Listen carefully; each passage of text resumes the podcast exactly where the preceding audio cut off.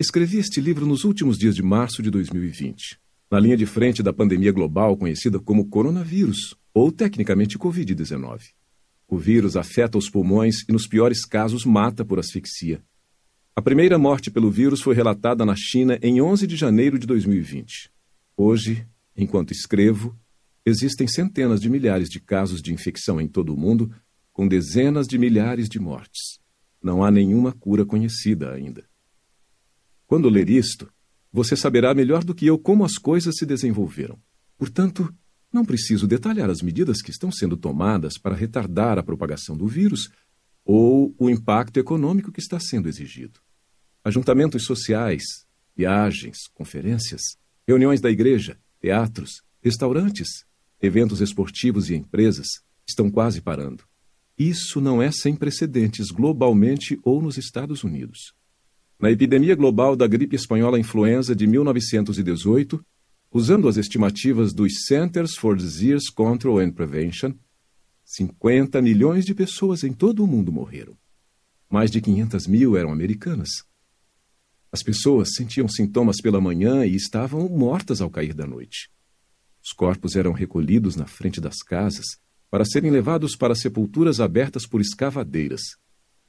Um homem foi baleado por não usar máscara. As escolas foram fechadas. Os ministros falaram sobre o Armagedon. É claro que precedentes não provam nada.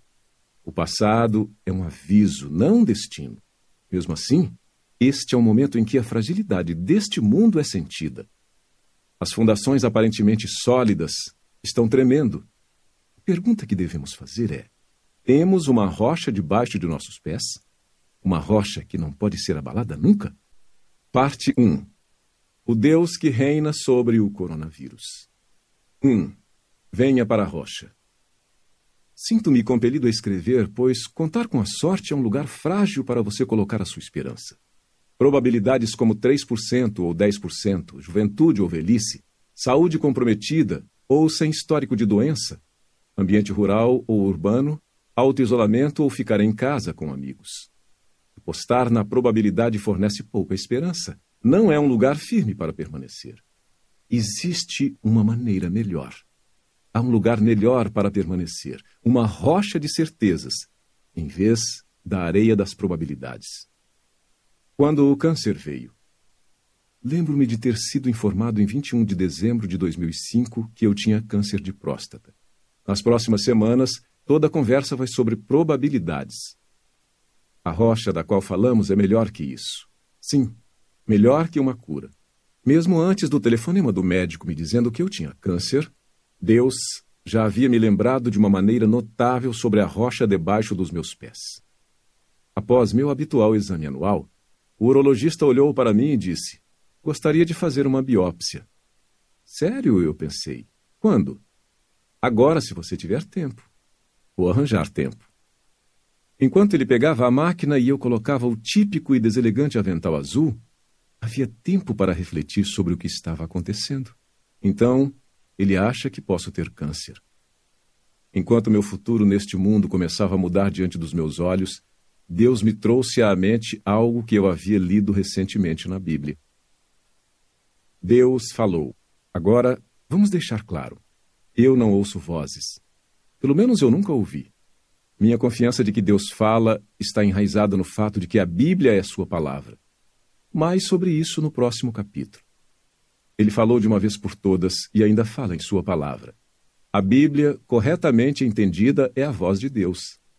Aqui está o que ele me disse no consultório do urologista enquanto eu esperava a biópsia que confirmaria que tinha câncer. John Piper, isso não é ira. Viva ou morra, você estará comigo. Essa é a minha paráfrase. Aqui está o que ele realmente disse. Porque Deus não nos destinou para a ira, mas para alcançar a salvação mediante nosso Senhor Jesus Cristo, que morreu por nós para que, quer vigiemos, quer durmamos, vivamos em união com Ele. 1 Tessalonicenses 5, 9 a 10. Acordado ou dormindo, ou seja, vivo ou morto, eu estarei vivo com Deus. Como pode ser? Eu sou um pecador. Nunca vivi um dia da minha vida, nenhum sequer, sem ficar aquém dos padrões de amor e de santidade de Deus. Então, Como pode ser assim? Como Deus pode dizer: Você, John Piper, estará comigo, viva ou morra? Deus nem mesmo esperou a pergunta para responder. É por causa de Jesus, de Jesus somente. Por causa de sua morte, não haverá ira contra mim. Não por causa da minha perfeição. Meus pecados, minha culpa e meu castigo caíram sobre meu Salvador Jesus Cristo. Ele morreu por nós. É o que a palavra dele diz. Portanto, estou livre de culpa, livre de punição, seguro no favor misericordioso de Deus. Viva ou morra, Deus disse, você estará comigo. Isso é muito diferente de apostar na probabilidade do câncer ou do coronavírus. Esta é uma rocha firme sob meus pés. Não é frágil, não é areia, eu gostaria que fosse uma rocha debaixo dos seus pés. É por isso que estou escrevendo. A rocha é sólida apenas para o porvir? Mas isso não é tudo. Alguém pode ler isso e dizer: pessoas religiosas como você podem encontrar esperança apenas no porvir. Se estão seguros além do túmulo, eles têm o que querem. Mas essa voz de Deus sobre a qual falam oferece pouco envolvimento no agora. Deus começou tudo na criação, suponho, e traz finais felizes para sempre. Mas e quanto o intervalo no meio? Onde ele está agora, precisamente agora, durante este surto de coronavírus? Bem, eu acho que de fato atribuo um valor muito alto à alegria na presença de Deus após a morte por bilhões intermináveis de anos. Em oposição a, digamos, sofrimento sem fim. Isso me parece razoável. Mas a rocha debaixo dos meus pés, a que eu gostaria que compartilhasse, realmente está debaixo dos meus pés agora. A pandemia do coronavírus é onde eu moro, onde todos moramos. E se não fosse o coronavírus, seria o câncer apenas esperando para se repetir. Ou a embolia pulmonar sem motivo aparente de 2014, apenas esperando para romper e ir ao meu cérebro e me transformar em um demente que nunca escreveria outra frase. Ou uma centena de outras calamidades imprevistas que podem me derrubar e você também a qualquer momento. A rocha sobre a qual falo está sob meus pés agora. Eu poderia dizer que a rocha está sob meus pés agora apenas porque a esperança além do túmulo é a esperança presente. O objeto da esperança é o futuro. A experiência da esperança está no presente. E essa experiência atual é poderosa. Esperança é poder, poder presente. A esperança impede que as pessoas se matem agora. Ajuda as pessoas a sair da cama e ir trabalhar agora. Dá sentido à vida cotidiana, mesmo à vida trancada, em quarentena e em casa, agora. Libera do egoísmo advindos do medo e da ganância agora. Capacita o amor, a intrepidez e o sacrifício agora. Portanto, tenha cuidado antes de menosprezar o porvir. Pode ser que, quando o seu porvir for bonito e seguro, o seu aqui e agora seja doce e proveitoso. Suas mãos sobre o vírus. Isso é o que eu poderia dizer em defesa da doce palavra de Deus para mim no consultório do urologista. Viva ou morra, você estará comigo. Essa esperança através da morte e ressurreição de Jesus me faz querer derramar a minha vida para o bem dos outros agora, especialmente para o bem eterno deles.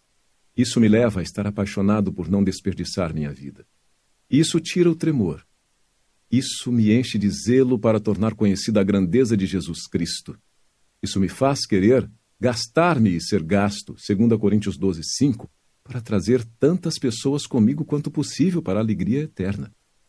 Mas, mesmo que isso seja o que eu poderia dizer, quando alguém alega que o Deus de Piper se especializa no porvir e não no aqui e agora, isso não é a única coisa que precisa ser dita.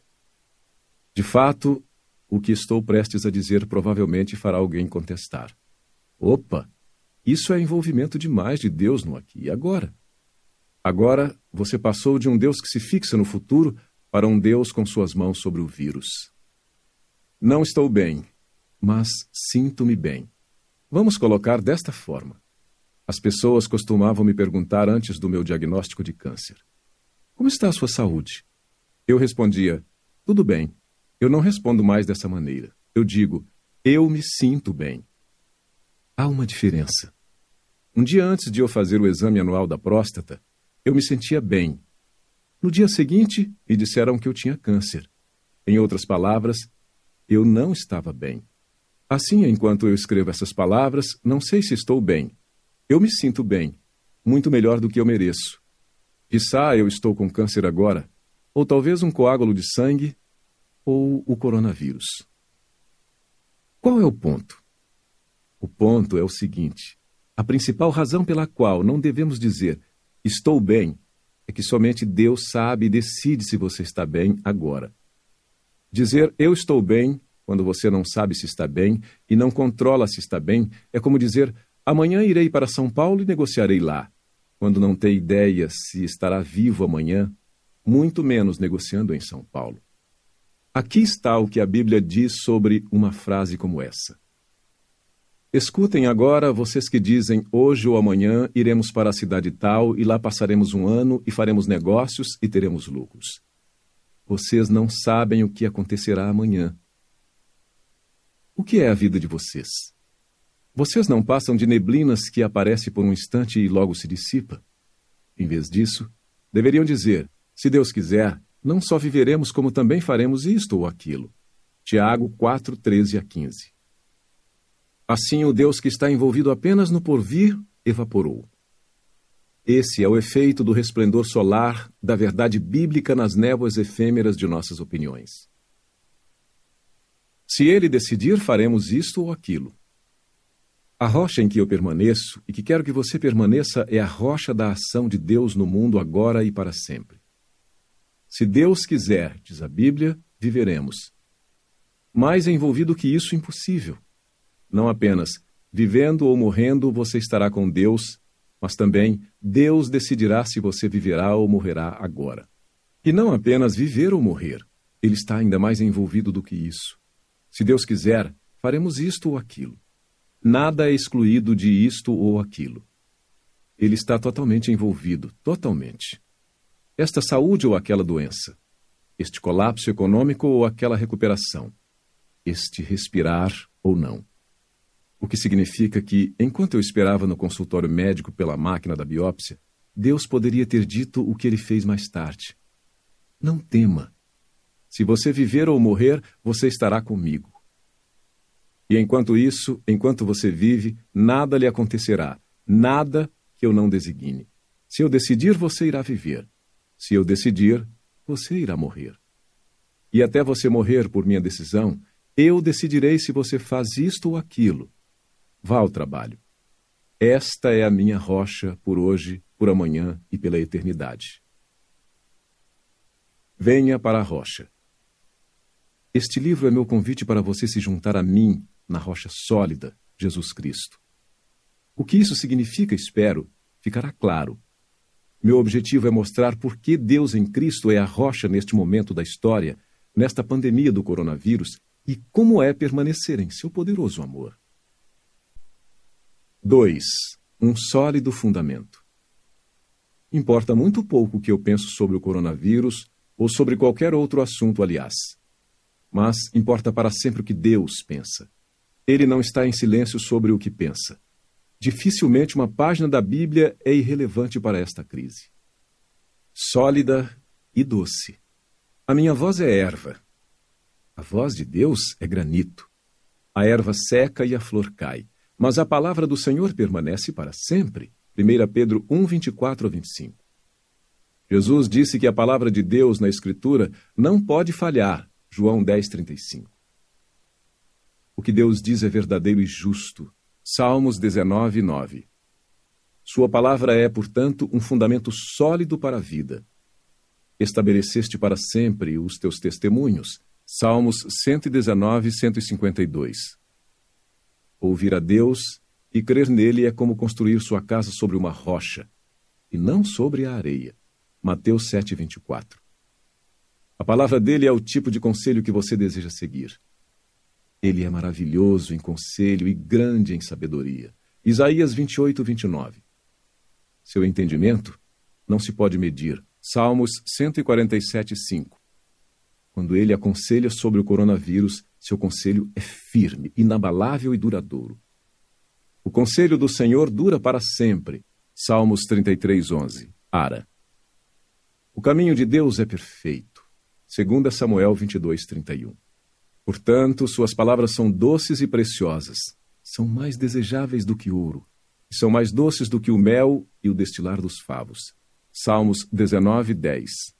Portanto, nos melhores e piores momentos, as palavras de Deus trazem paz e alegria inabaláveis. Certamente é assim. Oro para que todos que leiam este livro compartilhem da experiência do profeta Jeremias. As tuas palavras enchem o meu coração de júbilo e de alegria. Jeremias 15, 16. E anote isto. A doçura da palavra de Deus não se perde neste momento histórico de providência agridoce. Não se tivermos aprendido o segredo de entristecidos, mas sempre alegres, 2 Coríntios 6,10. Posteriormente, veremos mais de forma mais plena qual é esse segredo. Mas agora, aqui está em uma única frase. O segredo de entristecidos, mas sempre alegres, é saber que a sabedoria que poderia parar a crise do coronavírus ainda que não o faça, é a mesma sabedoria que sustenta a alma durante esse tempo. De fato, mais do que sustenta, adoça. Adoça com a esperança de que os propósitos de Deus são bondosos, mesmo na morte, para aqueles que confiam nele. Como você sabe disso? Portanto, mais urgente ainda é a pergunta: como você sabe que a Bíblia é a palavra de Deus? Minha resposta curta é que existe uma glória divina que brilha através dela, a qual se encaixa perfeitamente ao molde com o formato de Deus em seu coração, como roda dentada e corrente de bicicleta, mão e luva, peixe e água, asas e ar, a peça final de um quebra-cabeça. Diante dessa resposta, posso imaginar alguém dizendo: Isso soa meio místico e objetivo. Por que você responderia dessa forma? Porque 50 anos atrás, quando eu estava lutando para saber sobre qual fundamento construiria a minha vida, percebi que os argumentos acadêmicos e históricos em prol da Bíblia não funcionariam para a maior parte do mundo. Por quê? Pois, embora sejam verdadeiros e úteis até certo ponto, eles não podem ser compreendidos por uma criança de oito anos, por um povoado pré-letrado recém-descoberto em uma selva remota do Pacífico Sul, ou por uma pessoa comum no Ocidente, com pouca educação formal. E, no entanto, parecia-me óbvio que Deus intencionava que essas pessoas pudessem ouvir a palavra de Deus e crer, sem um salto no escuro. A fé bíblica não é um salto no escuro. A visão bíblica da fé não é um salto no escuro. É assegurada e bem fundamentada. Chama-se fé, não porque não tem fundamento. Chama-se fé porque envolve confiança. Jesus não chamou os crentes de cegos, ele chamou os incrédulos de cegos. Mateus 15, 14. Vendo não veem. Mateus 13, 13. A fé salvadora na palavra de Deus é baseada em ver. Ver de verdade. Ver o quê? A Bíblia responde assim: Satanás faz tudo o que pode para cegar o entendimento dos descrentes, para que não vejam a luz do Evangelho da glória de Cristo, que é a imagem de Deus. 2 Coríntios 4, 4, NVI. Em outras palavras, existe um tipo de luz espiritual que brilha através do Evangelho, a história bíblica da salvação. Que tipo de luz? É a luz da glória de Cristo, que é a imagem de Deus. Isso não é mágico, não é místico no sentido de algo aparente, mas que realmente não existe. Jesus Cristo é o tipo de pessoa divina humana cuja glória moral, espiritual e sobrenatural, sua beleza, dignidade e grandeza, brilha através da palavra de Deus. Ela autentica a Escritura como verdadeira. Um molde com o formato de Deus em sua alma. É por isso que digo que há uma glória divina que brilha através das Escrituras que se encaixa perfeitamente ao molde com o formato de Deus em seu coração. Dessa maneira, essa glória autentica a verdade e o valor da Bíblia. Sim, acredito que exista um molde com o formato de Deus, um tipo de conhecimento indireto de Deus em toda a alma humana. A Bíblia assim expõe. Falando sobre toda a humanidade, ela diz: O que se pode conhecer a respeito de Deus é manifesto entre eles. Tendo conhecimento de Deus, não o glorificaram como Deus, nem lhe deram graças. Romanos 1, 19 e 21. A Bíblia ensina que esse conhecimento em cada alma torna todos nós responsáveis por ver a glória de Deus na natureza. Da mesma forma, também somos responsáveis por ver a glória de Deus em Jesus através de Sua palavra. Os céus proclamam a glória de Deus. Salmos 19, 1.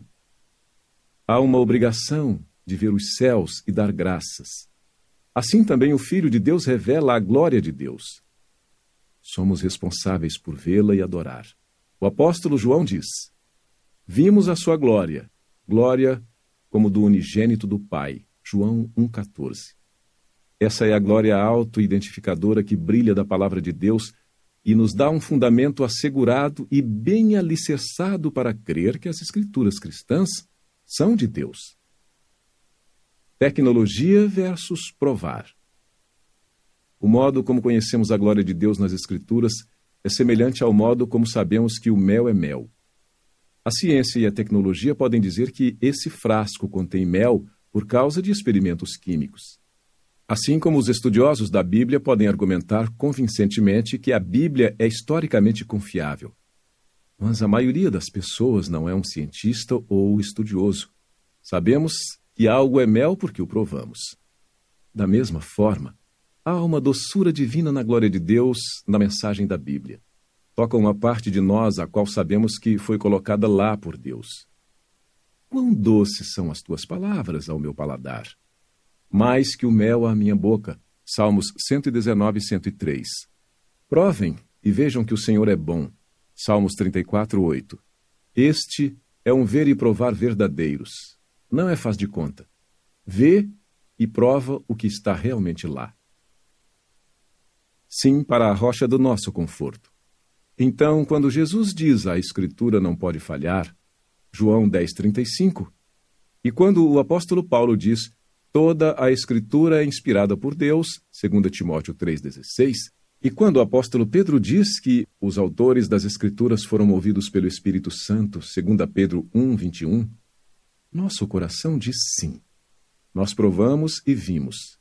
Nós conhecemos. E o conhecimento é bem fundamentado. Não estamos saltando no escuro. Toda a nossa alma ressoa com o brado bíblico. Todas as tuas palavras são verdadeiras. Salmos 119 e 160 NTLH. Para sempre, ó Senhor, a tua palavra está firmada no céu. Salmos 119, 89. Cada palavra de Deus é comprovadamente pura. Provérbios 35, nova versão internacional. Quando isso acontece, toda a verdade de Deus nos inunda, mesmo diante do coronavírus. Vem com um conforto incomparável, multiplicando-se em mim as inquietações, as tuas consolações que me alegram a alma. Salmos 94, 19. Perto está o Senhor dos que têm o coração quebrantado. Ele salva os de espírito oprimido. Muitas são as aflições do justo, mas o Senhor de todas o livra. Salmos 34, 18 a 19. Ninguém pode consolar nossas almas nesta pandemia da maneira que Deus o pode. Seu conforto é inabalável. É o conforto de uma rocha grande e alta em meio ao mar tempestuoso. E vem da sua palavra, a Bíblia. 3. A rocha é justa. Se Deus vai ser a nossa rocha, ele precisa ser justo. Uma rocha injusta é uma miragem. Uma pandemia global abala justamente a nossa confiança de que Deus é justo, santo e bom. Se Deus não é justo no meio dessa pandemia, não temos uma rocha. Então precisamos perguntar: o que são a santidade, a justiça e a bondade de Deus? Porque se não sabemos o que são, como saberemos se esse surto de coronavírus não as faz desmoronar? Ou, em vez disso, como saberemos se elas são os fundamentos eternos da rocha que nos salva? O que veremos é que a Bíblia retrata a santidade, a justiça e a bondade de Deus não como idênticas, mas como interligadas. Comecemos com a santidade de Deus. O que é? Dignidade transcendente e infinita. O significado da raiz da palavra santidade no Antigo Testamento traz a ideia de estar separado, diferente e separado do comum. E quando aplicada a Deus, essa separação implica que ele está sozinho em outro patamar. Ele é como um diamante sem igual e extremamente valioso. Podemos usar a palavra transcendente para esse tipo de separação divina. Ele é tão singularmente separado que transcende toda outra realidade. Ele está acima de tudo e é mais valioso do que tudo. Quando Moisés atingiu a rocha, em vez de falar a ela da maneira que Deus ordenou, Deus o repreendeu. Vocês não confiaram em mim para honrar minha santidade à vista dos israelitas. Números 20 e 12, NVI. Em outras palavras, Moisés tratou Deus não como alguém excepcional e extremamente confiável, mas como apenas mais uma autoridade humana junto a outras que poderiam ser ignoradas. Ou em Isaías 8, 12 a 13, Deus disse a Isaías: Não temam aquilo que o povo teme, nem fiquem apavorados. Ao Senhor dos Exércitos, a Ele vocês devem santificar. É a Ele que devem temer, é dele que devem ter pavor. Em outras palavras, não coloque Deus no mesmo patamar que todos os seus temores e pavores comuns. Trate-o como um temor e pavor absolutamente separados e únicos, transcendentes. Portanto, a santidade de Deus é sua infinita transcendência e seu supremo valor. Ele está sozinho em outro patamar o que significa que ele não depende de mais nada para sua existência. Ele é autoexistente. Então, ele não precisa de nada e não depende de nada. Ele é completo, perfeito. Assim, possui um valor supremo como fonte de toda a realidade e de todo valor. Acima de tudo, mas não solitário. A elevação infinita de Deus acima de toda outra realidade não significa que ele seja uma mente solitária e sem amor. A doutrina histórica da Trindade é completamente bíblica. Deus existe como três pessoas divinas. Mas esses três são um, uma essência divina. Existe um Deus, não três. Mas esse Deus único existe em uma unidade misteriosa e verdadeira de Pai, Filho e Espírito Santo. Cada um eterno e sem começo. Cada um verdadeiramente Deus. Portanto, a santidade, a dignidade e grandeza transcendentes de Deus, não significa que ele seja solitário e sem amor em sua elevação infinita. Deus Pai conhece e ama o Filho de maneira perfeita, completa e infinita. Marcos 1:11, 9:7, Colossenses 1:13. Deus Filho conhece e ama o Pai de maneira perfeita, completa e infinita. João 14:31. O Espírito Santo é a expressão perfeita, completa e infinita do conhecimento e amor mútuos do Pai e do Filho. Por que isso é importante? Porque essa perfeita comunhão trinitária é essencial para a plenitude, perfeição e completude de Deus. É essencial à sua dignidade, beleza e grandeza transcendentes, isto é, essencial à sua santidade. A santidade está interligada à justiça. Há uma dimensão que falta nessa descrição da santidade de Deus. A Bíblia fala da santidade de Deus não apenas em termos de transcendência, mas também em termos de moralidade. Ser santo não é apenas ser separado e transcendente, mas também ser justo. Isso força uma pergunta que terá grandes implicações para a maneira como vemos o coronavírus em relação a Deus. Já que a justiça implica fazer o que é certo, e fazer o que é certo implica o cumprimento de algum padrão de retidão, qual padrão a justiça de Deus cumpre? Antes da criação não havia padrões fora de Deus. Não havia nada fora dele para ele cumprir. Antes da criação, Deus era a única realidade. Então, quando apenas Deus existe, como se define o que é certo para Deus fazer? Ou seja, como a santidade de Deus pode abranger não apenas sua transcendência, mas também sua justiça? A resposta é que o padrão da justiça de Deus é Deus. O princípio bíblico fundamental é o seguinte: Pois de maneira nenhuma pode negar a si mesmo, 2 Timóteo 2,13. Ele não pode agir de maneira a negar sua própria dignidade, beleza e grandeza infinitas. Este é o padrão do que é certo para Deus. Isso significa que a dimensão moral da santidade de Deus, sua justiça, é seu compromisso inabalável de agir de acordo com sua dignidade, beleza e grandeza. Toda afeição, todo pensamento, toda palavra e todo ato de Deus sempre serão consistentes com o valor e a beleza infinitas de sua plenitude transcendente. Se Deus negasse essa dignidade, beleza ou grandeza, isso não seria correto. O padrão final seria quebrado. Ele seria injusto. A retidão está interligada com a bondade. A bondade de Deus não é idêntica à sua santidade ou justiça, mas é interligada de forma que sua santidade transborda em bondade, e sua justiça guia a dádiva dessa bondade. Elas nunca se contradizem. A bondade de Deus é a sua disposição de ser generoso, de fazer o que abençoa os seres humanos.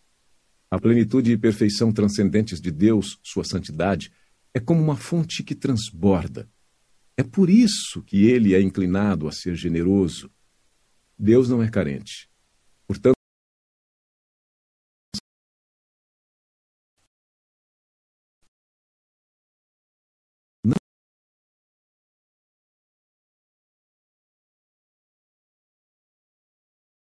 a todos da vida, respiração e tudo mais. Atos 17 e 25. Mas sua bondade não está desconectada de justiça. Não é concebido de maneira a negar sua dignidade, beleza e grandeza infinitas. É por isso que a justiça de Deus envolve punição final, bem como bondade. Quando Deus pune aqueles que não se arrependem no inferno, ele não lhes concede sua bondade, mas ele não deixa de ser bom. Sua santidade e justiça governam a concessão de sua bondade. Por isso que sua bondade flui especialmente àqueles que o temem e que se refugiam nele. Como é grande a tua bondade que reservaste aos que te temem, da qual usas diante dos filhos dos homens para com os que em ti se refugiam. Salmos 31, 19. Essa reverência e fé não fazem alguém merecer a bondade de Deus? Pecadores finitos e totalmente dependentes não podem merecer nada de Deus. A bondade de Deus para com pecadores é sempre livre e imerecida. Por que então Deus é propenso a mostrar sua bondade abundante àqueles que o temem e que nele se refugiam? É porque tal reverência e fé demonstram a dignidade, beleza e grandeza de Deus, Romanos 4:20. E portanto, a justiça de Deus o inclina a afirmar tais atitudes que honram a Deus.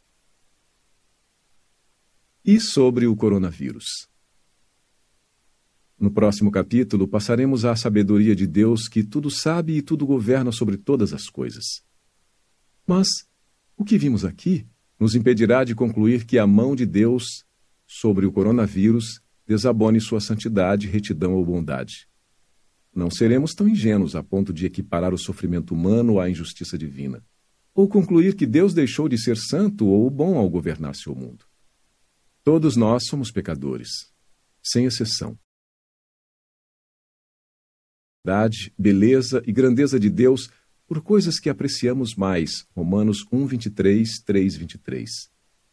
Isso é uma desonra vergonhosa a Deus, quer reconheçamos ou não. Portanto, merecemos ser punidos. Nossa desonra da glória de Deus nos torna objetos dignos da ira sagrada. A Bíblia diz que somos, por natureza, filhos da ira. Efésios 2:3. O que significa que Deus seria santo e justo ao reter sua bondade de nós. O coronavírus, portanto, não aponta para a falta de santidade, justiça ou bondade de Deus. Nossa rocha nesses dias conturbados não é injusta. Ele não é profano. Ninguém é santo como o Senhor. Não há rocha como nosso Deus. 1 Samuel 2:2. 4. Soberano sobre tudo.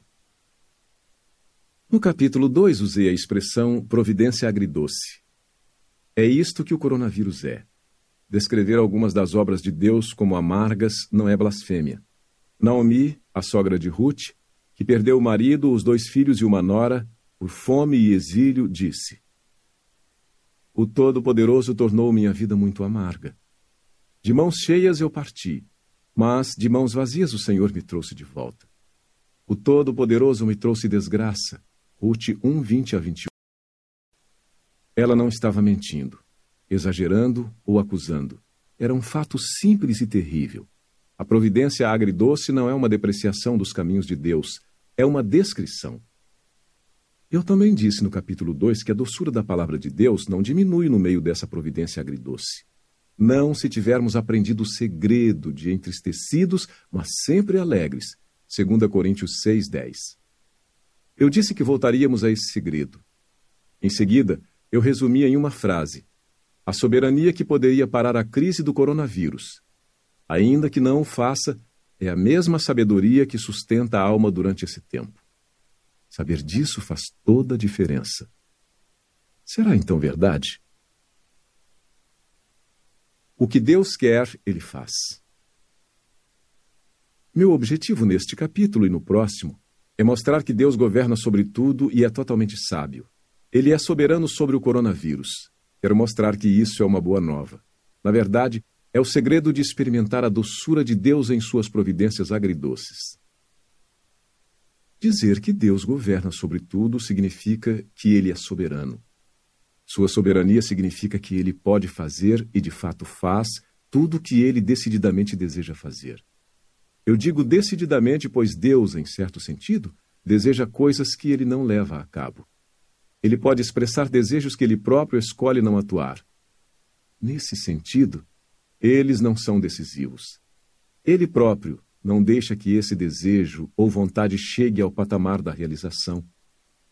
Por exemplo, considere Lamentações 3, 32 a 33. Ainda que entristeça, alguém terá compaixão segundo a grandeza das suas misericórdias, porque não aflige nem entristece de bom grado os filhos dos homens. Ele nos entristece de fato, mas não de bom grado, Entendo que isso significa que, embora existam aspectos de seu caráter, seu coração, que se inclinam contra nos entristecer, outros aspectos de seu caráter ditam a santidade e a justiça de nos entristecer. Ele não é indeciso. Existe uma perfeita beleza e coerência na forma como todos os seus atributos cooperam. Mas ele também não é sem complexidade. Seu caráter é mais como uma sinfonia do que uma performance solo. Então, quando digo que a sabedoria de Deus significa que ele pode fazer, e de fato faz, tudo o que ele decididamente deseja fazer, quero dizer que não há força fora dele que possa impedir ou frustrar sua vontade. Quando ele decide que algo deve acontecer, isso acontece. Ou dito de outra maneira, tudo acontece porque Deus deseja que aconteça. Soberania universal. Isaías ensina que isso faz parte da própria essência do que significa ser Deus. Eu sou Deus e não há outro. Eu sou Deus e não há outro semelhante a mim. Desde o princípio anuncio o que há de acontecer, e desde a antiguidade revelo as coisas que ainda não sucederam. Eu digo: o meu conselho permanecerá em pé, e farei toda a minha vontade. Isaías 46, 9 a 10. Ser Deus é fazer com que seu próprio conselho permaneça em pé sempre. Deus não apenas declara quais eventos futuros acontecerão. Ele os faz acontecer. Ele fala a sua palavra e depois acrescenta: Eu velo sobre a minha palavra para a cumprir. Jeremias 1:12. Isso significa aquilo que Jó aprendeu por meio de uma difícil experiência. Bem sei que tudo podes e nenhum dos teus planos pode ser frustrado. Jó 42, 2. Ou como Nabucodonosor aprendeu por meio de sua humilhação misericordiosa. Todos os moradores da terra são por ele reputados em nada. E segundo a sua vontade, ele opera com o exército do céu e os moradores da terra. Não há quem lhe possa deter a mão, nem dizer: Que fazes? Daniel 4:35, com um paralelismo poético. Ou como o salmista diz: tudo quanto aprouve ao Senhor, ele o fez nos céus e na terra, no mar e em todos os abismos. Salmos 135, 6. Ou como o apóstolo Paulo resume: Ele faz todas as coisas conforme o conselho da sua vontade. Efésios 1, 11. Todas as coisas, não algumas coisas, e conforme o conselho da sua vontade, não de acordo com vontades ou forças externas a si mesmo. Em outras palavras, a soberania de Deus é totalmente abrangente e universal. Ele tem domínio absoluto sobre este mundo. Ele governa vento, Lucas 8:35. Raios, Jó 36:32. Neve, Salmos 147:16. sapos, Êxodos 8, 1 a 15, piolhos, Êxodos 8, 16 a 19, moscas, Êxodos 8, 20 a 32, gafanhotos, Êxodos 10, 1 a 20, codornizes, Êxodos 16, 6 a 8, vermes, Jonas 4, 7, peixes, Jonas 2, 10, pardais, Mateus 10, 29, grama, Salmos 147, 8, plantas, Jonas 4, 6, fome, Salmos 105, 16, sol, Josué 10, 12 a 13, portas da prisão, Atos 5, 19, cegueira, Êxodos 4, 11, Lucas 18, 42, surdez, Êxodos 4, 11, Marcos 7, 37, paralisia, Lucas 5, 24 a 25, febre, Mateus 8, 15, toda doença, Mateus 4, 23, planos de viagem, Tiago 4, 13 a 15, coração de reis, Provérbios 21, 1, Daniel 2, 21, nações, Salmos 33, 10, assassinos, Atos 4, 27 a 28, e morte espiritual, Efésios 2, 4 a 5 e todos eles fazem sua vontade soberana. Não é uma época para visões sentimentalistas de Deus. Portanto, o coronavírus foi enviado por Deus. Esta não é uma época para visões sentimentalistas de Deus. É uma época agridoce. E Deus a ordenou. Deus governa sobre ela. Ele a trará ao fim. Nenhuma parte está fora do seu domínio. Vida e morte estão em suas mãos. Jó não pecou com os lábios, Jó 1:22 quando disse: Nu saí do ventre de minha mãe e nu voltarei. O Senhor o deu e o Senhor o tomou. Bendito seja o nome do Senhor. Jó 1:21, ênfase acrescida. O Senhor deu, o Senhor tomou, o Senhor tomou os dez filhos de Jó. Na presença de Deus, ninguém tem direito à vida. Cada respiração que damos é um presente da graça. Cada batida do coração imerecida. A vida e a morte estão, em última instância, nas mãos de Deus. Vejam agora que eu sim, eu sou Ele, e que não há nenhum Deus além de mim. Eu mato e eu faço viver.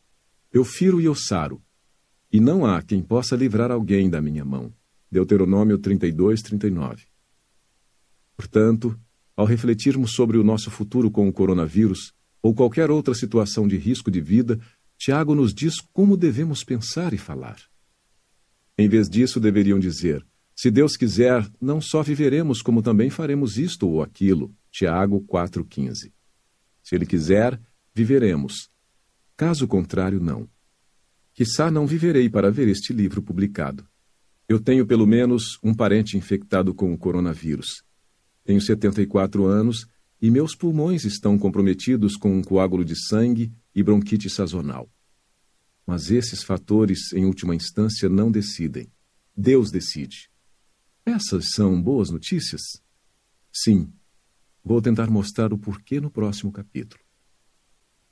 Nia que poderia parar a crise do coronavírus, ainda que não o faça. É a mesma soberania que sustenta a alma durante esse tempo. Em outras palavras, se tentarmos livrar Deus de sua soberania sobre o sofrimento, sacrificamos sua soberania de tornar todas as coisas para o bem. O destronamento de Deus não é uma boa notícia. A mesma soberania que governa a doença é a soberania que sustenta durante a perda. A mesma soberania que tira a vida é a soberania que venceu a morte e que leva os crentes para o lar celestial e para Cristo. Não é doce pensar que Satanás, doença, sabotagem, destino ou acaso tem a última palavra na minha vida. Isso não é uma boa notícia. E Deus reina é uma boa notícia, porque Deus é santo e justo e bom, e Ele é infinitamente sábio.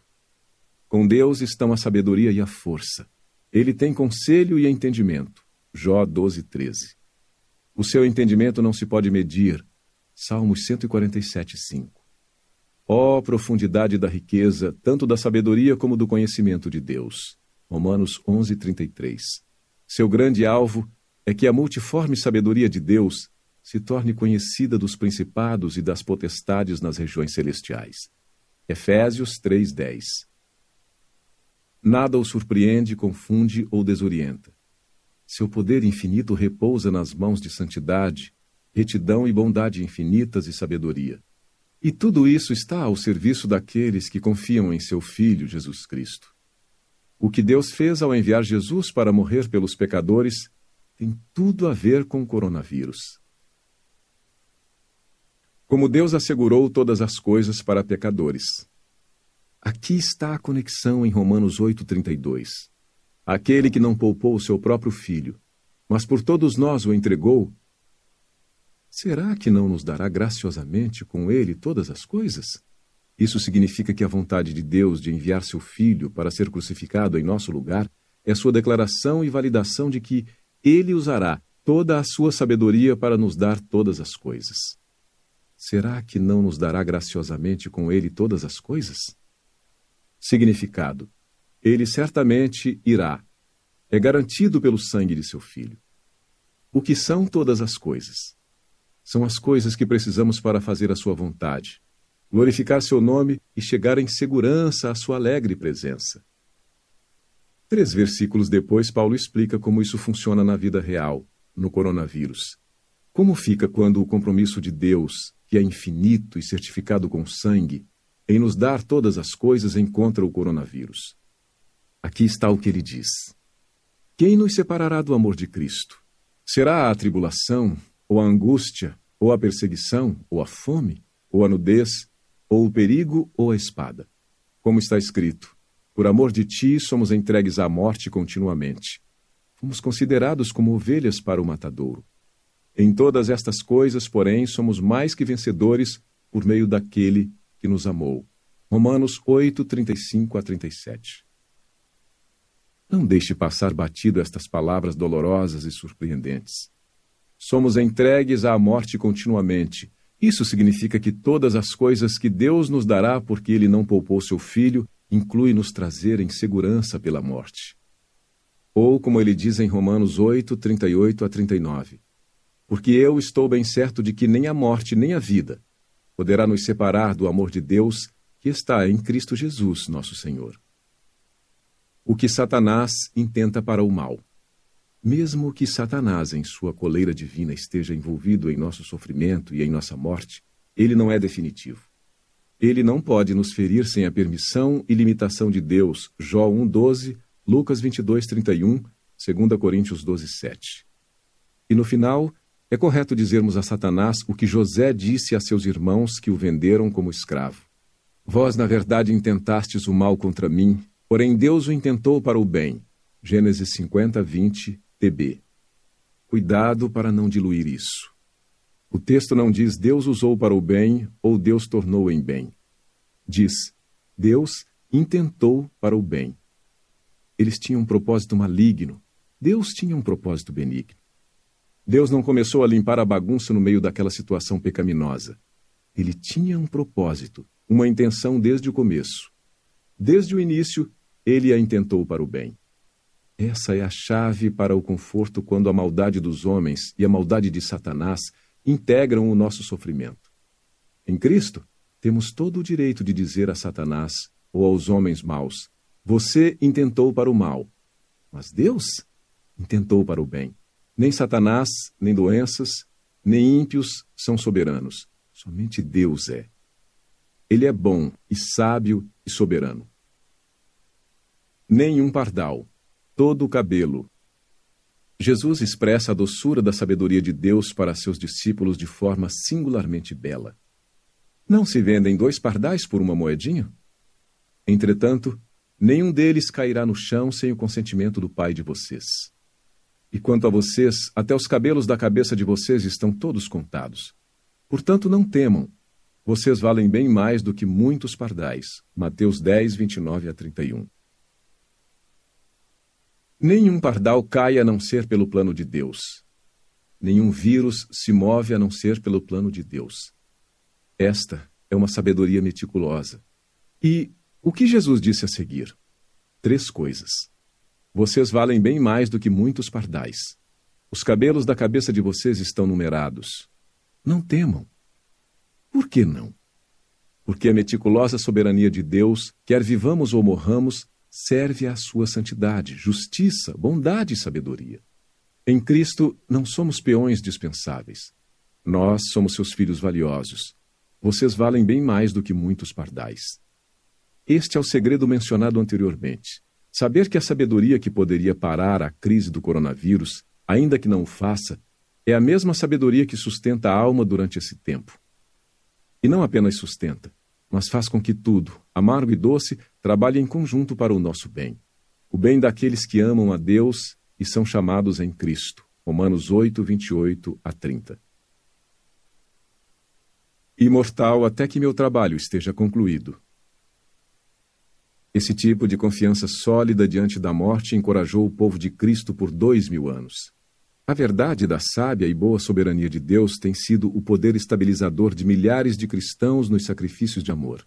Por exemplo, Harry Martin, missionário na Índia e na Pérsia, que morreu de peste como o coronavírus, quando tinha 31 anos, 16 de outubro de 1812, escreveu em seu diário em janeiro de 1812.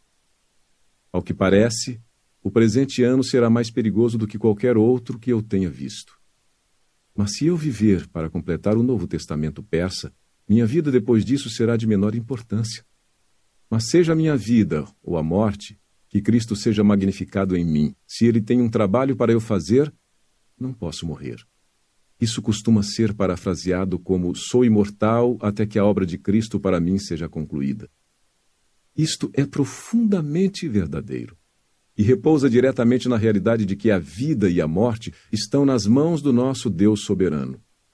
De fato, toda a causa de Cristo está nas mãos dele. Sete anos antes, Martin, aos 24 anos, escrevera: Se Deus não fosse o soberano do universo, quão miserável eu deveria ser. Mas o Senhor reina, que a terra se alegre, e a causa de Cristo prevalecerá. Ó, oh, minha alma, seja feliz nesta perspectiva. Parte 2. O que Deus está fazendo através do coronavírus? Pensamentos preliminares. Ver e apontar. Se Deus não foi destronado, se de fato ele governa todas as coisas conforme o conselho da sua vontade, Efésios 1:11, e se esse surto de coronavírus com toda a sua devastação estiver em suas santas, justas, boas e sábias mãos, então o que ele está fazendo? Quais são os seus propósitos? Pare de confiar no homem. A primeira coisa a dizer antes de tentar responder a essa pergunta é que, comparada à sabedoria de Deus, minha opinião não conta para nada. A sua também não. O que pensamos de nossas próprias cabeças é de pouca importância. A Bíblia diz que quem confia no próprio entendimento é tolo. Provérbios 28, 26, NVT. Em vez disso, somos orientados. Confie no Senhor de todo o seu coração e não se apoie no seu próprio entendimento. Provérbios 3, 5. Nós, humanos, somos finitos, pecadores, culturalmente condicionados e moldados e deformados por nossos genes e por nossa história pessoal. De nosso coração, mente e boca surgem todos os tipos de racionalizações cheias de justificativa própria em prol das nossas próprias preferências. Portanto, Seria sensato prestar atenção ao profeta Isaías quando diz: Parem de confiar no homem, cuja vida não passa de um sopro em suas narinas. Que valor ele tem? Isaías 2:22. Não seria, portanto, presunção minha, ainda mais com uma sessão intitulada O que Deus está fazendo através do coronavírus, escrever este livro? Não, não é presunçoso. Não se Deus falou nas escrituras cristãs. Não se Deus se inclinou a falar em palavras humanas para que possamos verdadeiramente, embora parcialmente, conhecê-lo e conhecer seus caminhos.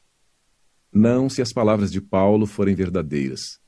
Deus derramou sua graça abundantemente sobre nós em toda a sabedoria e entendimento. Ele nos revelou o mistério da sua vontade. Efésios 1, 8 a 9. Não se, como Paulo diz, ao lerem o que escrevi, poderão entender a minha compreensão do mistério de Cristo. Efésios 3:4. Deus não está em silêncio sobre o que está fazendo neste mundo. Ele nos deu as Escrituras. No capítulo 2, apontei algumas das razões pelas quais podemos confiar na Bíblia como a palavra de Deus. Portanto, meu objetivo não é inventar ideias sobre o que Deus pode estar fazendo. Meu objetivo é ouvir a palavra dele nas Escrituras e transmitir a você o que eu ouço. Quão inescrutáveis são os seus caminhos! Outra coisa que devo dizer antes de tentar responder à pergunta o que Deus está fazendo é que Ele está sempre fazendo um bilhão de coisas que não sabemos. São muitas, Senhor Deus meu, as maravilhas que tens operado e também os teus desígnios para conosco. Não há ninguém que possa se igualar a ti. Eu quisera anunciá-los e deles falar, mas são mais do que se pode contar. Salmos 45 Seus desígnios com o coronavírus não são apenas incontáveis. Eles são de muitas maneiras inescrutáveis.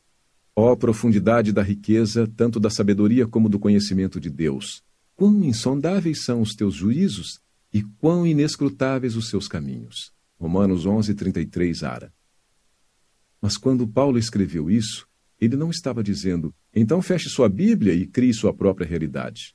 Pelo contrário, essas palavras sobre os caminhos inescrutáveis de Deus foram escritas com um clímax para onze capítulos das melhores notícias do mundo, todas escritas para serem entendidas. Por exemplo, quando Paulo aborda a inevitabilidade do sofrimento, ele diz: E não somente isto, mas também nos gloriamos nas tribulações, sabendo que a tribulação produz perseverança. A perseverança produz experiência, e a experiência produz esperança. Ora, a esperança não nos deixa decepcionados, porque o amor de Deus é derramado em nossos corações pelo Espírito Santo que nos foi dado. Romanos 5, 3 a 5. ênfase acrescida. Sabendo. As Escrituras foram registradas para que possamos saber as coisas que Deus revelou, especialmente sobre o sofrimento, incluindo este surto de coronavírus. Então, inescrutável significa que Deus está sempre fazendo mais do que podemos ver e mesmo que podemos ver, não teríamos visto se ele não o tivesse revelado. Apontando para a realidade. Então, meu trabalho aqui não é imaginar, como na famosa canção de John Lennon. Ele nos diz para imaginar que não há paraíso, nem inferno, mas apenas o céu azul. Então, ele diz que essa imaginação é fácil, basta tentar. Certo, de fato é fácil. Fácil demais. O coronavírus exige realidades difíceis, não imaginações fáceis. Deus e Sua palavra são a realidade de que precisamos, a rocha sob nossos pés. Então, meu objetivo aqui é apontar para a realidade, não criar a realidade. Meu objetivo é ouvir e declarar o que Deus disse ao invés de imaginar. Vou apontar o que a Bíblia ensina e depois fazer as conexões com o coronavírus. Cabe a você julgar o que está correto. Digo isso porque é o que Jesus falou sobre discernir esta época. Ele ficou indignado que as pessoas pudessem usar seu raciocínio para entender os padrões climáticos, mas não a divina atividade de Deus na história. Hipócritas, vocês sabem interpretar a aparência da terra e do céu, mas não sabem discernir esta época? E por que não julgam também por vocês mesmos o que é justo? Lucas 12, 56 a 57. Portanto, minha esperança é que você peça a ajuda de Deus. Olhe para a palavra de Deus e julgue por si mesmo o que está correto. Espero que você prove pelas Escrituras o que digo, 1 João 4,1, e retenha o que é bom, 1 Tessalonicenses 5,21. Seis caminhos a seguir. O que Deus está fazendo através do coronavírus? Muitas páginas poderiam ser escritas sobre cada uma das seis respostas que darei a essa pergunta. Mas, com a urgência da presente hora, não tenho tempo para isso. Apenas apontei os caminhos da verdade bíblica, os quais espero que você siga depois de terminar este livro. Eu gostaria que pudéssemos caminhar juntos por esses caminhos, mas preciso deixar com você que Deus guie os seus passos. O que Deus está fazendo através do coronavírus? 6. Ilustrando o horror moral. Resposta 1. Deus está dando ao mundo no surto de coronavírus, assim como em todas as outras calamidades, uma ilustração física do horror moral e da feitura espiritual do desdenhoso pecado. De fato, o pecado é o motivo de toda a miséria física existir. O terceiro capítulo da Bíblia descreve a entrada do pecado no mundo ele mostra que o pecado é a origem de devastação e miséria globais. Gênesis 3, 1 a 19. Paulo resumiu em Romanos 5,12: Portanto, assim como por um só ser humano entrou o pecado no mundo, e pelo pecado veio a morte, assim também a morte passou a toda a humanidade, porque todos pecaram. O mundo está quebrantado desde então. Toda a sua beleza está entrelaçada com o mal, com desastres, com doenças e com frustrações. Deus o criou perfeito. Deus viu tudo o que havia feito e eis que era muito bom. Gênesis 1:31. Mas desde a queda da humanidade no pecado até os dias de hoje, a história, mesmo com todas as suas maravilhas, é uma esteira transportadora de cadáveres. A queda é juízo. A Bíblia não vê esse quebrantamento como algo meramente natural, mas como o juízo de Deus em um mundo permeado pelo pecado. Aqui está como Paulo descreveu os efeitos do juízo de Deus no mundo por causa do pecado. Pois a criação está sujeita à vaidade, não por sua própria vontade, mas por causa daquele que a sujeitou, na esperança de que a própria criação será libertada do cativeiro da corrupção para a liberdade da glória dos filhos de Deus porque sabemos que toda a criação, a um só tempo, geme e suporta angústias até agora. Romanos 8, 20 a 22. Vaidade, cativeiro da corrupção, geme. Estas são imagens de devastação e miséria globais desde que o pecado entrou no mundo.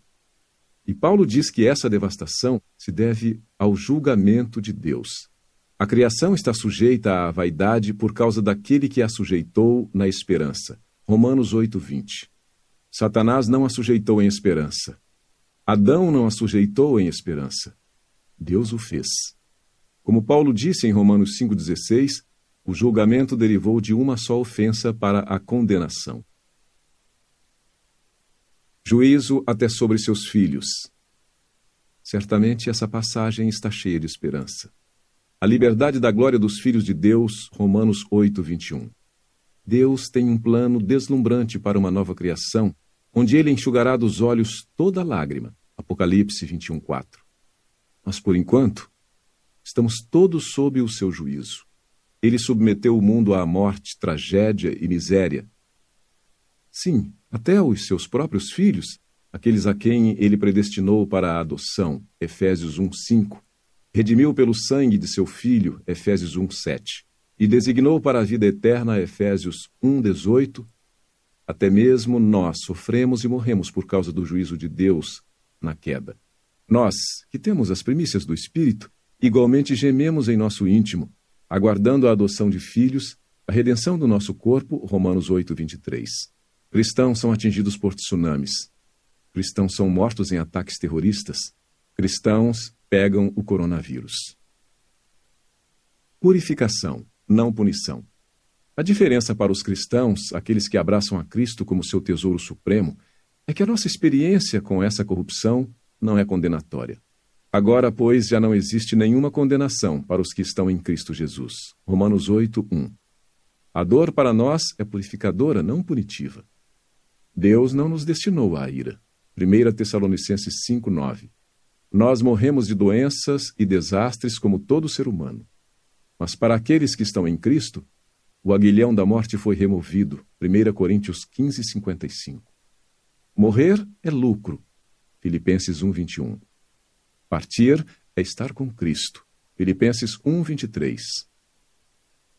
Satanás é real e limitado. Quando rastreio as misérias deste mundo de volta ao juízo de Deus, não estou fechando os olhos para o fato de que Satanás está muito envolvido com nossa miséria global. A Bíblia o chama de o Deus deste mundo, 2 Coríntios 4, 4. E o príncipe deste mundo, João 12, 31, NVI. E o príncipe da potestade do ar, Efésios 2, 2. Ele tem sido um assassino desde o princípio, João 8, 44. Ele aprisiona e oprime com muitas doenças. Lucas 3,16, Atos 10, 38. Mas Satanás está preso em uma coleira. A coleira está nas mãos de Deus. Ele não age sem a licença de Deus. Ele age apenas com permissão e limitação. Jó 1, 12, 2, 6, Lucas 22, 31, 2 Coríntios 12, 7. Deus decide, em última instância, a extensão do dano de Satanás. Ele não está separado do juízo de Deus. Ele o serve, involuntariamente. A questão-chave. Agora, aqui está a questão que torna o propósito do coronavírus mais nítido. Por que Deus trouxe um juízo físico ao mundo por um mal moral? Adão e Eva desafiaram a Deus. Seus corações se voltaram contra Deus. Eles preferiram sua própria sabedoria à dele. Eles escolheram independência e não confiança. Esse desafiar, preferir e escolher, era um mal espiritual e moral. Foi um pecado primeiro na alma, não no corpo. Foi primeiro em direção a Deus, não ao homem. Mas em resposta à rebelião moral e espiritual, Deus submeteu o mundo físico ao desastre e à miséria. Por quê? Porque não deixar o mundo físico em boa ordem e trazer miséria à alma humana, já que foi aí que tudo começou. Uma resposta. Aqui está minha sugestão. Deus amaldiçoou o mundo físico para que os horrores físicos que vemos ao nosso redor em doenças e calamidades se tornassem uma ilustração vívida de quão horrível é o pecado. Em outras palavras, o mal físico é uma parábola, um drama, uma sinalização que indica o ultraje moral de rebelar-se contra Deus. Por que isso seria adequado? Porque em nossa condição atual após a queda, Cegado pelo pecado, não podemos ver ou sentir como o pecado contra Deus é repugnante. Dificilmente alguém no mundo sente o horror de preferir outras coisas a Deus. Quem perde o sono sobre o nosso menosprezar diário de Deus por negligência e afronta? Mas, oh, como sentimos nossa dor física! Quão indignados podemos ficar se Deus tocar nossos corpos, Podemos não nos entristecer pela maneira como desprezamos a Deus todos os dias em nossos corações. Mas deixe o coronavírus vir e ameaçar nossos corpos e ele tem nossa atenção. Terá? A dor física é a trombeta de Deus para nos dizer que algo está terrivelmente errado no mundo. Doença e deformidade são ilustrações de Deus no reino físico de como é o pecado no reino espiritual. Isso é verdade mesmo que algumas pessoas mais piedosas do mundo sofram essas doenças e deformidades. As calamidades são uma prévia de Deus do que o pecado merece e do que um dia receberá mil vezes pior em juízo. São avisos, são alarmes para nos despertar para o horror moral e a feitura espiritual do pecado contra Deus. Ah, que todos pudéssemos ver e sentir quão repugnante, quão ofensivo, e quão abominável é desprezar o nosso Criador, ignorá-lo, duvidá-lo, menosprezá-lo e dar-lhe menos atenção em nossos corações do que damos ao estilo dos nossos cabelos. Precisamos ver isso e sentir isso, ou não nos voltaremos a Cristo para a salvação da feitura do pecado. Podemos clamar para escapar da penalidade do pecado. Mas será que veremos e odiaremos a feitura moral e desdenhosa do pecado? Se não o fizermos, não será porque Deus não forneceu retratos vívidos disso na miséria física, como o coronavírus. Portanto, Deus está misericordiosamente clamando nestes dias. Acorde! Pecado contra Deus é assim. É horrível e feio, e muito mais perigoso que o coronavírus. 7. Enviando julgamentos divinos específicos. Resposta 2. Algumas pessoas serão infectadas com o coronavírus como um julgamento específico de Deus por causa de suas atitudes e ações pecaminosas. O fato de toda a miséria ser resultado da queda, resultado da entrada do pecado desdenhoso no mundo, não significa que todo sofrimento individual seja um julgamento específico de pecados pessoais. Por exemplo, o sofrimento de Jó não era devido a seus pecados particulares. A primeira frase desse livro deixa isso claro. Jó era íntegro e reto, temia a Deus e se desviava do mal. Jó 1, 1.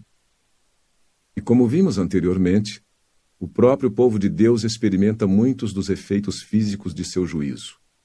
O apóstolo Pedro colocou desta forma: Porque chegou o tempo de começar o juízo pela casa de Deus. E se começa por nós, qual será o fim daqueles que não obedecem ao Evangelho de Deus? E se é com dificuldade que o justo é salvo, que será do ímpio e do pecador? 1 Pedro 4, 7 a 18. Para a casa de Deus, esse juízo divino é purificador, não punitivo. Não é uma condenação. Portanto, nem todo sofrimento é devido aos juízos específicos de Deus sobre pecados específicos.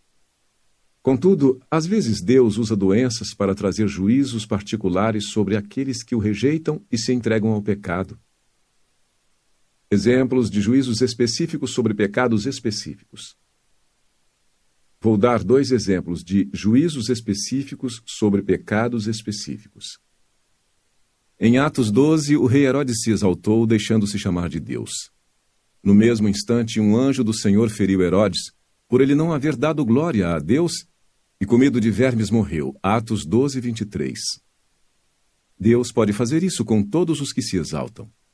O que significa que devemos nos surpreender que mais de nossos governantes não caiam mortos todos os dias por causa de sua arrogância diante de Deus e do homem. É uma grande misericórdia de Deus se refrear. Outro exemplo é o pecado da relação sexual. Em Romanos 1:27, o apóstolo Paulo diz: da mesma forma, também os homens, deixando o contato natural da mulher, se inflamaram mutuamente em sua sensualidade, cometendo indecência, homens com homens, e recebendo em si mesmos a merecida punição do seu erro. Essa merecida punição é o efeito doloroso em si mesmos do pecado. Essa merecida punição é apenas um exemplo do juízo de Deus que vemos em Romanos 1,18, o qual diz: a ira de Deus se revela do céu contra toda impiedade e injustiça dos seres humanos, e por meio da sua injustiça, suprimem a verdade. Portanto, embora nem todo sofrimento seja um juízo específico para pecados específicos, alguns o são. Que toda a alma seja sonhada. Portanto, o coronavírus nunca é de forma simplista um castigo a qualquer pessoa. O cristão mais amoroso e cheio do espírito cujos pecados foram perdoados por meio de Cristo, pode morrer da doença do coronavírus. Mas é apropriado que todos nós sondemos nosso próprio coração para discernir se nosso sofrimento é o juízo de Deus sobre a maneira como vivemos. Se formos a Cristo, podemos saber que o nosso sofrimento não é o juízo punitivo de Deus. Podemos saber disso porque Jesus disse: quem ouve a minha palavra e crê naquele que me enviou tem a vida eterna, não entra em juízo, mas passou da morte para a vida. João 5:24. Agora, pois, já não existe nenhuma condenação para os que estão em Cristo Jesus. Romanos 8:1. É disciplina, não destruição. Porque o Senhor corrige a quem ama e castiga todo o filho a quem aceita. Hebreus 12:6. 8 despertando-nos para a segunda vinda.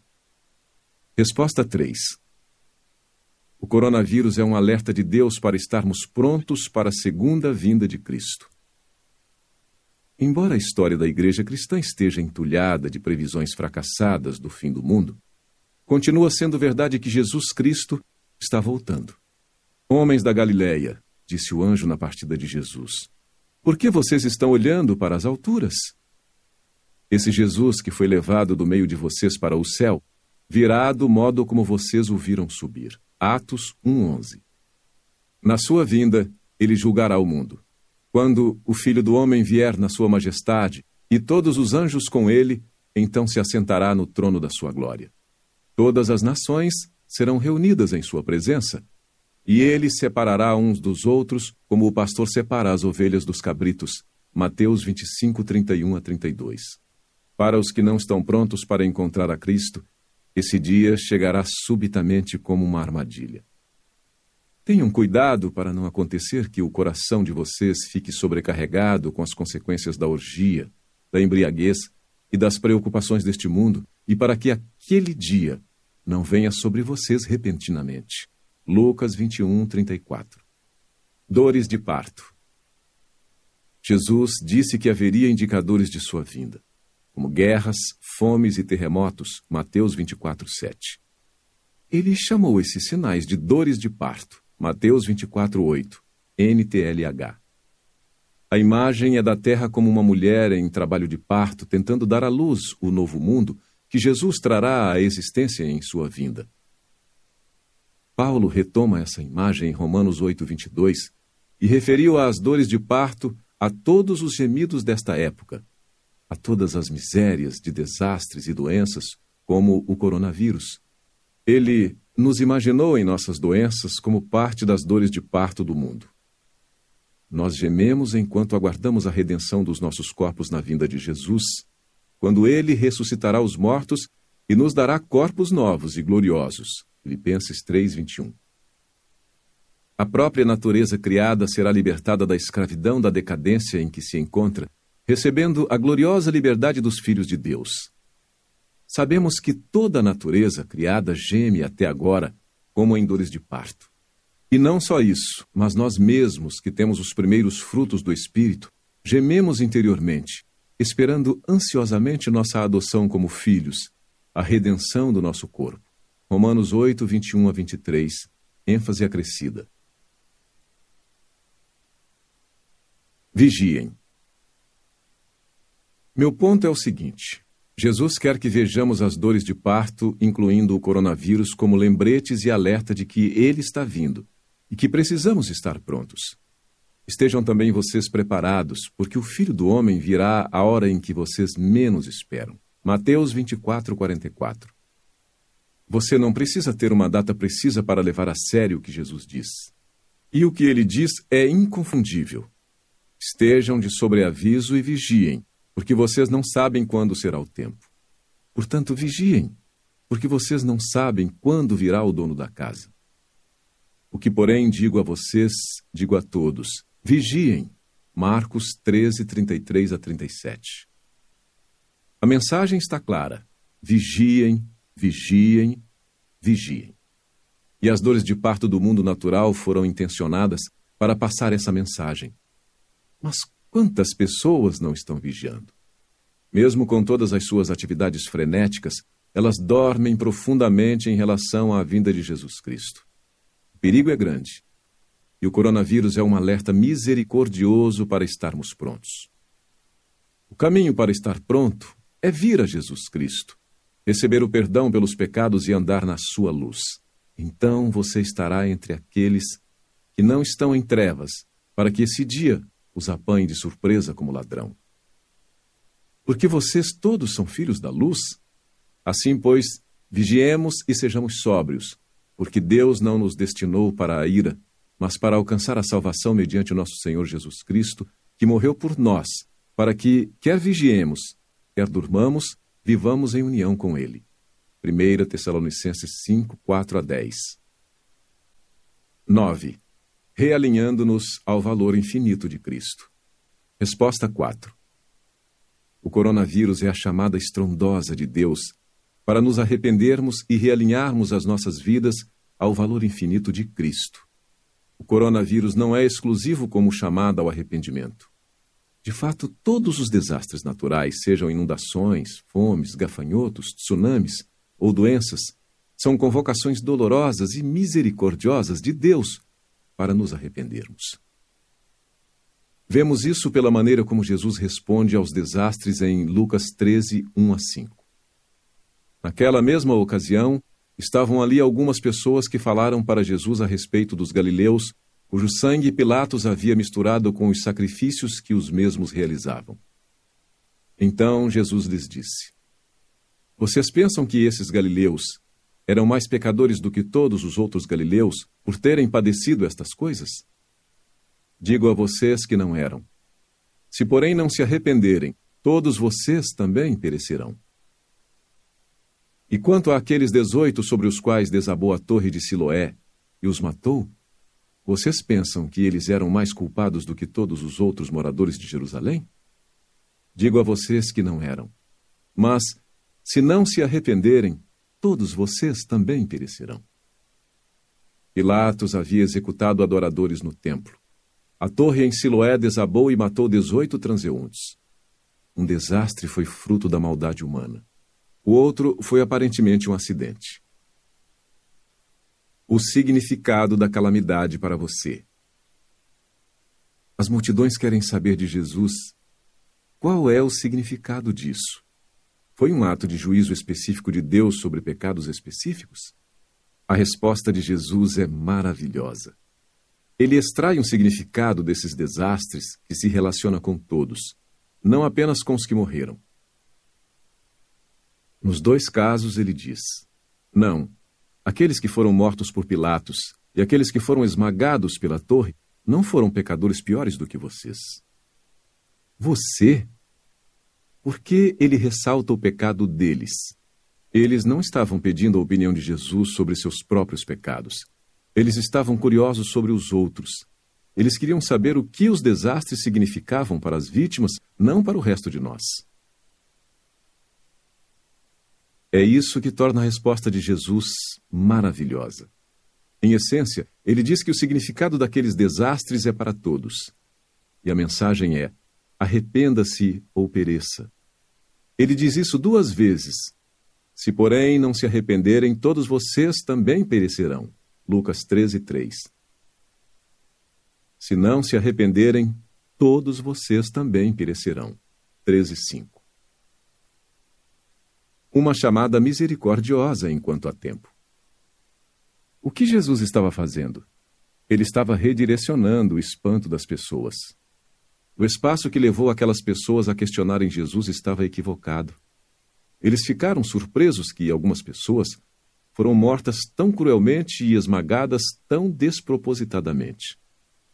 Mas Jesus disse: O que deveria lhes surpreender é que não foram vocês os que foram assassinados e esmagados. De fato, se vocês não se arrependerem, um dia encontrarão um juízo similar. Disso, deduzo que Deus tem uma mensagem misericordiosa em todos esses desastres.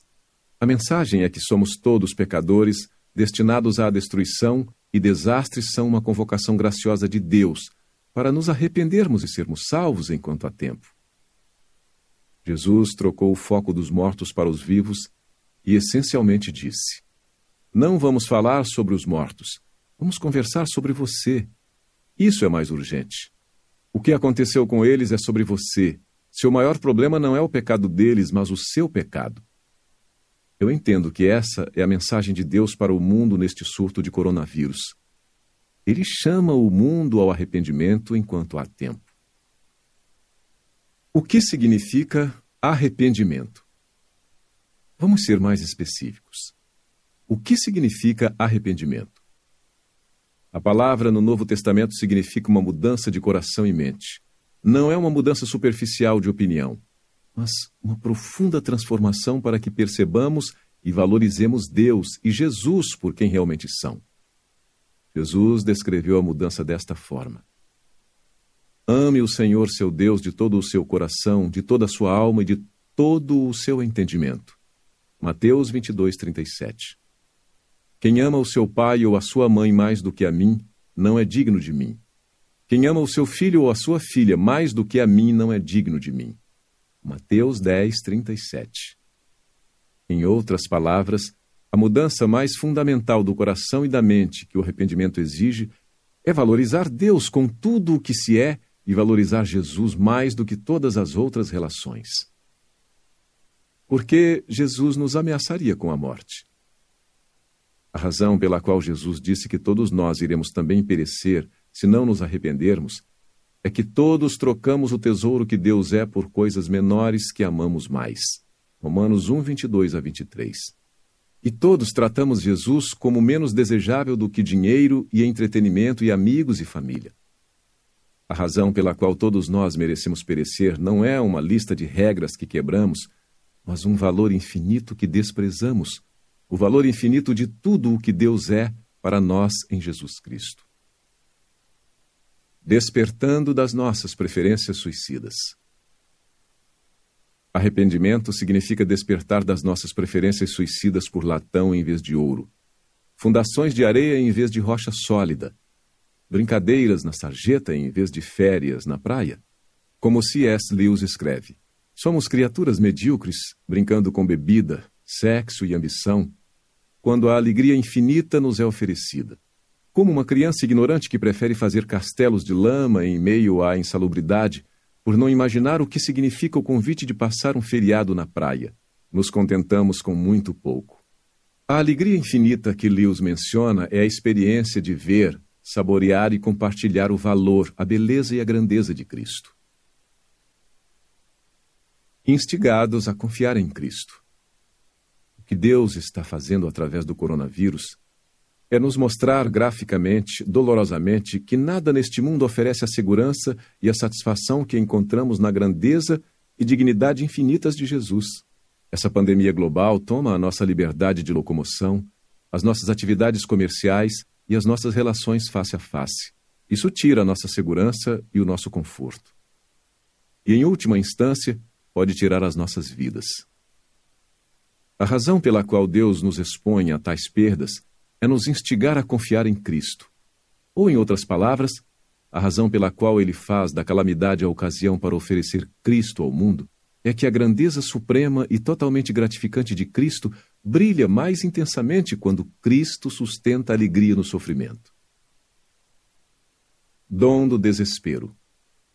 Considere, por exemplo, por que Deus levou Paulo a um ponto de desespero da própria vida. Porque não queremos, irmãos, que vocês fiquem sem saber que tipo de tribulação nos sobreveio na província da Ásia. Foi algo acima das nossas forças, a ponto de perdermos a esperança, até da própria vida. De fato, tivemos em nós mesmos a sentença de morte, para que não confiássemos em nós mesmos, e sim no Deus que ressuscita os mortos. 2 Coríntios 1, 8 a 9. Paulo não vê essa experiência de desespero como satânica ou aleatória ela tem um propósito. E é o propósito de Deus que é mencionado. Essa experiência de risco de vida foi para que não confiássemos em nós mesmos, e sim no Deus que ressuscita os mortos. 1.9 Esta é a mensagem do coronavírus. Pare de confiar em si mesmos e voltem-se para Deus. Você nem pode conter a morte. Deus pode ressuscitar os mortos. E é claro, confiar em Deus não significa que os cristãos se tornam inativos. Cristãos nunca foram pessoas inativas. Isso significa que Deus é o fundamento, padrão e objetivo de todas as nossas ações. Como Paulo disse, trabalhei muito mais do que todos eles. Todavia, não eu, mas a graça de Deus comigo. 1 Coríntios 15, 10. Coronavírus nos chama a considerar Deus como a realidade mais presente e importante de nossas vidas. Nossas vidas dependem dele mais do que da respiração. E às vezes Deus tira o nosso fôlego para nos trazer para si mesmo. O significado dos espinhos. Ou considere o propósito de Deus no doloroso espinho na carne de Paulo. Para impedir que eu me exaltasse por causa da grandeza dessas revelações, foi-me dado um espinho na carne, um mensageiro de Satanás para me atormentar. Três vezes roguei ao Senhor que o tirasse de mim. Mas ele me disse: Minha graça é suficiente para você, pois o meu poder se aperfeiçoa na fraqueza. Portanto, eu me gloriarei ainda mais alegremente em minhas fraquezas, para que o poder de Cristo repouse em mim. 2 Coríntios 12, 7 a 9, NVI. Paulo foi abençoado com grandes revelações. Deus viu o perigo do orgulho. Satanás viu o perigo da verdade e da alegria. Deus governa sobre a estratégia de Satanás, de modo que aquilo que Satanás pensa que arruinará o testemunho de Paulo na verdade, contribui para a sua humildade e alegria. Paulo recebe um espinho na carne, um mensageiro de Satanás e um mensageiro de Deus. Não sabemos o que é esse espinho, mas sabemos que espinhos são dolorosos. E sabemos que Paulo pediu três vezes que Cristo os retirasse. Mas Cristo não o fez. Ele tem um propósito para essa dor, ou seja, meu poder se aperfeiçoa na fraqueza, 12:9. Seu propósito é que, através da fé e da alegria inabaláveis de Paulo, Cristo brilhe como sendo mais valioso que a saúde. A resposta de Paulo a esse propósito? Eu me gloriarei ainda mais alegremente em minhas fraquezas, 12:9. ênfase adicionada. Alegremente. Como pode ser? Por que Paulo está disposto a abraçar seu espinho com alegria? Porque seu maior objetivo na vida é que Cristo seja magnificado em seu corpo, seja pela vida ou pela morte. Filipenses 1:20. Ver a beleza de Cristo, estimar a Cristo como seu supremo tesouro, mostrar Cristo ao mundo como melhor que a saúde e a vida. Essa foi a alegria de Paulo. Um belo poema chamado O Espinho, de Martha Snell Nicholson, 1898 a 1953, termina assim. Aprendi que ele nunca dá um espinho sem essa graça adicional. Com o espinho prega de lado o véu que esconde sua face divinal. Na perda, ganho. Paulo abraçou a perda em parte porque na perda Cristo foi mais plenamente ganho. Na verdade, considero tudo como perda, por causa da sublimidade do conhecimento de Cristo Jesus, meu Senhor. Por causa dele, perdi todas as coisas e as considero como lixo para ganhar a Cristo. Filipenses 3, 8. É isso que significa arrepender-se. Experimentar uma mudança de coração e mente que valoriza Deus em Cristo mais do que a vida. Porque a tua graça é melhor do que a vida. Os meus lábios te louvam. Salmos 63, 3, ênfase adicionada. Essa era a fé de Paulo. Isso era verdade na vida e na morte. Na vida, porque Cristo é a doçura de todo prazer, e melhor que todos eles e na morte. Porque na tua presença há plenitude de alegria à tua direita, há delícias perpetuamente. Salmos 16, 11. A pandemia de coronavírus é a experiência da perda. Da perda menor da conveniência à perda maior de vidas. E se conhecermos o segredo da alegria de Paulo, poderemos experimentar a perda como ganho. É isso que Deus está dizendo ao mundo. Arrependa-se e realinhe sua vida ao infinito valor de Cristo. 10. Criando boas obras em meio ao perigo. Resposta 5. O coronavírus é a convocação de Deus ao seu povo para superar a autocomiseração e o medo, e com alegria corajosa fazer as boas obras do amor que glorificam a Deus. Jesus ensinou os seus seguidores: Brilhe também a luz de vocês diante dos outros, para que vejam as boas obras que vocês fazem e glorifiquem o Pai de vocês que está nos céus. Mateus 5,16. Geralmente não se nota sobre ser sal da terra e luz do mundo que o testemunho é mais salgado e mais brilhante justamente porque as boas obras deveriam ser feitas mesmo em meio ao sofrimento. Brilho na escuridão do perigo. Jesus tinha acabado de dizer: Bem-aventurados são vocês quando por minha causa os insultarem e os perseguirem, e mentindo disserem todo mal contra vocês. Alegrem-se e exultem, porque é grande a sua recompensa nos céus. Mateus 5, 11 a 12. E então, sem interrupção, ele diz: Vocês são o sal da terra.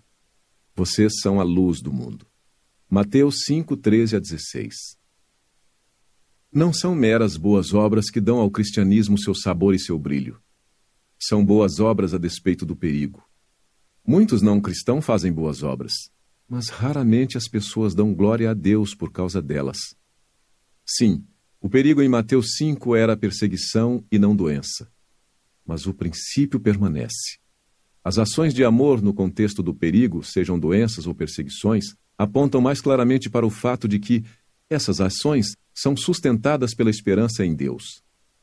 Por exemplo, Jesus diz: Ao dar um banquete, convide os pobres, os aleijados, os coxos e os cegos. E você será bem-aventurado pelo fato de não terem eles com que recompensá-lo. A sua recompensa você receberá na ressurreição dos justos. Lucas 14, 13 a 14.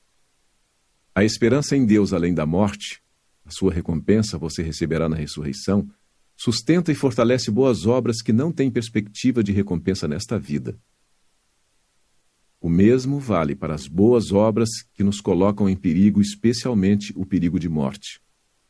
Como Pedro aplicou os ensinos de Jesus. O apóstolo Pedro, mais do que qualquer outro escritor do Novo Testamento, capta o ensino explícito de Jesus sobre boas novas. Tendo conduta exemplar no meio dos gentios, para que quando eles os acusarem de malfeitores, observando as boas novas que vocês praticam, glorifiquem a Deus no dia da visitação. 1 Pedro 2,12 E Pedro também faz o mesmo ponto sobre as boas obras diante do perigo. Ele diz: Os que sofrem segundo a vontade de Deus, entreguem a sua alma ao fiel Criador na prática do bem.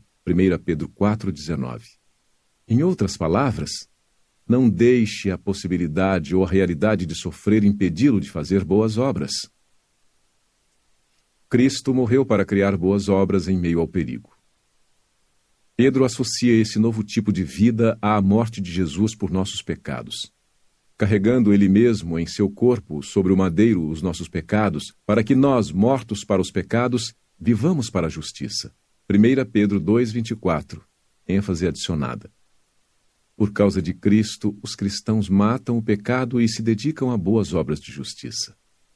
Paulo faz a mesma conexão entre a morte de Jesus e o zelo dos cristãos pelas boas obras. Cristo deu a si mesmo por nós, a fim de nos redimir de toda a iniquidade e purificar para si mesmo um povo exclusivamente seu, dedicado à prática de boas obras. Tito 2,14, ênfase adicionada. Paulo também deixa claro que essas boas obras são destinadas a cristãos e a não cristãos. Enquanto tivermos oportunidade, façamos o bem a todos, mas principalmente aos da família da fé. Gálatas 6,10 Tenham cuidado para que ninguém retribua aos outros mal por mal. Pelo contrário, procurem sempre o bem uns dos outros e o bem de todos. 1 Tessalonicenses 5,15 Cristo é magnificado através da bondade arriscada. O objetivo final de Deus para o seu povo é que glorifiquemos sua grandeza e magnifiquemos o valor de seu Filho Jesus Cristo. Se vocês comem ou bebem ou fazem qualquer outra coisa, Façam tudo para a glória de Deus. 1 Coríntios 10, 31. Minha ardente expectativa e esperança é que Cristo será engrandecido no meu corpo, quer pela vida, quer pela morte. Filipenses 1, 20. Deus glorificado em tudo. Cristo magnificado em vida e morte. Esse é o grande objetivo dado por Deus para a vida humana. Portanto, um dos propósitos de Deus no coronavírus é que seu povo mate a autopiedade e o medo, e se dedique a boas obras na presença do perigo. Os cristãos se inclinam para a necessidade, não para o conforto. Em direção ao amor, não à segurança. É assim que nosso Salvador é. Foi para isso que ele morreu. Exemplo da Igreja Primitiva. Rodney Stark, em seu livro sobre o triunfo do cristianismo, salienta que nos primeiros séculos da Igreja cristã, o princípio verdadeiramente revolucionário era que o amor e a caridade cristã deveriam se estender além dos limites da família e até da fé, para todos os necessitados. Duas grandes pragas atingiram o Império Romano em 165 e 251 depois de Cristo. Fora da Igreja cristã, não havia fundamento cultural ou religioso para misericórdia e sacrifício, não havia uma crença de que os deuses se importassem com os assuntos humanos, e a misericórdia era vista como um defeito de caráter e a pena como uma emoção patológica. Porque a misericórdia envolve fornecer ajuda ou alívio imerecidos. É contrário à justiça. Portanto, quando um terço do império estava morrendo doente, os médicos fugiam para as suas terras rurais. Aqueles com sintomas eram expulsos de casa. Os sacerdotes abandonavam os templos. Mas Stark observa. Os cristãos alegaram ter respostas e, acima de tudo, tomaram ações apropriadas.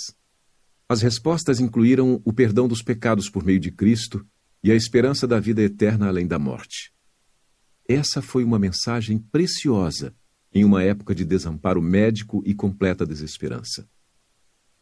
Quanto às ações, um grande número de cristãos cuidava dos doentes e moribundos. No final da segunda praga, o bispo Dionísio de Alexandria escreveu uma carta enaltecendo os membros de sua igreja. A maioria de nossos irmãos mostrou amor e lealdade ilimitados, nunca poupando a si mesmos e pensando apenas no outro. Intrépidos diante do perigo, cuidaram dos enfermos, atendendo a todas as suas necessidades e ministrando a eles em Cristo, e com eles partiram desta vida serenemente feliz pondo em silêncio a ignorância dos imperadores. Com o tempo, esse cuidado contracultural, sustentado por Cristo, pelos doentes e pelos pobres, teve o efeito de afastar muitas pessoas do paganismo. Dois séculos depois, quando o imperador romano Juliano, 332 a 363 d.C., quis dar nova vida à antiga religião romana e viu o cristianismo como uma ameaça crescente. Escreveu frustrado ao sumo sacerdote romano da Galácia. O ateísmo, isto é, a fé cristã, avançou especialmente através do serviço amoroso prestado a estranhos e dos seus cuidados com o enterro dos mortos. É um escândalo que não haja um único judeu que seja mendigo e que os galileus ateus, isto é, cristãos, cuidem não apenas de seus próprios pobres, mas também dos nossos, enquanto aqueles que nos pertencem procuram em vão a ajuda que nós deveríamos lhes prestar. Alívio do sofrimento enviado por Deus. Não há contradição entre ver o coronavírus como um ato de Deus e convocar os cristãos a correrem riscos para aliviar o sofrimento causado. Desde que, na queda, Deus submeteu o mundo ao pecado e à miséria, ele ordenou que seu povo buscasse resgatar os que perecem, mesmo que tenha sido ele quem determinou o tal juízo. O próprio Deus veio ao mundo em Jesus Cristo para resgatar as pessoas de seu próprio julgamento justo. Romanos 5:9. É isso que a cruz de Cristo significa. Portanto, as boas obras do povo de Deus incluirão orações pela cura dos enfermos e para que Deus retenha sua mão e reverta a pandemia, providenciando a cura. Oramos pelo coronavírus e trabalhamos para aliviar seu sofrimento, da maneira que Abraham Lincoln orou pelo fim da guerra civil e trabalhou para acabar com ela, mesmo que entendesse como um juízo de Deus. Sinceramente esperamos fervorosamente oramos. Que o poderoso flagelo desta guerra passe rapidamente. Contudo, se Deus quiser que continue, até que todas as riquezas acumuladas pelos 250 anos de trabalho escravo não remunerado afundem, e até que cada gota de sangue arrancado pelo açoite seja pago por outra arrancada pela espada, como foi dito três mil anos atrás, ainda assim deve ser dito.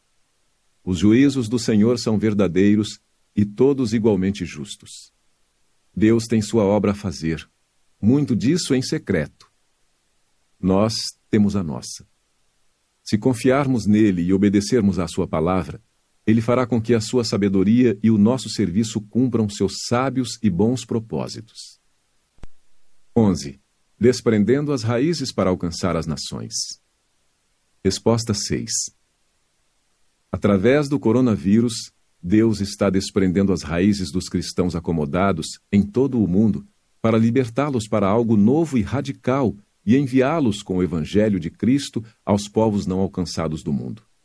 Conectar o coronavírus a missões pode parecer uma ideia estranha, porque a curto prazo o coronavírus está inibindo as viagens, as migrações e o avanço missionário. Mas não estou pensando a curto prazo. Deus usou sofrimentos e convulsões históricas para mover a sua igreja aonde ela precisa ir. Estou sugerindo que ele fará isso novamente, como parte do impacto a longo prazo do coronavírus. Perseguição como estratégia missionária. Considere, por exemplo, como Deus moveu seu povo de Jerusalém em missões para a Judéia e Samaria.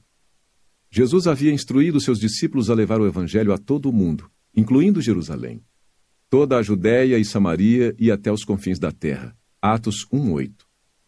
Mas na época de Atos 8, parece que a missão estava estagnada em Jerusalém. O que seria necessário para levar a igreja a missões? Foi necessário a morte de Estevão e uma consequente perseguição. Assim que Estevão foi martirizado, Atos 7:60, uma perseguição eclodiu. Naquele dia teve início uma grande perseguição contra a igreja em Jerusalém. Todos, exceto os apóstolos, foram dispersos pelas regiões da Judéia e da Samaria. Os que foram dispersos iam por toda a parte pregando a palavra. Atos 8, 1 a 4. Foi assim que Deus colocou o seu povo em movimento com martírio e perseguição. Finalmente, Judéia e Samaria estavam ouvindo o Evangelho. Os caminhos de Deus não são os nossos, mas sua missão é certa. Jesus disse isso. E sua palavra não pode falhar. Eu edificarei a minha igreja e as portas do inferno não prevalecerão contra ela. Mateus 16, 18. E será pregado este evangelho do reino por todo o mundo para testemunho a todas as nações. Mateus 24, 14. Não pode ser proclamado, mas será proclamado.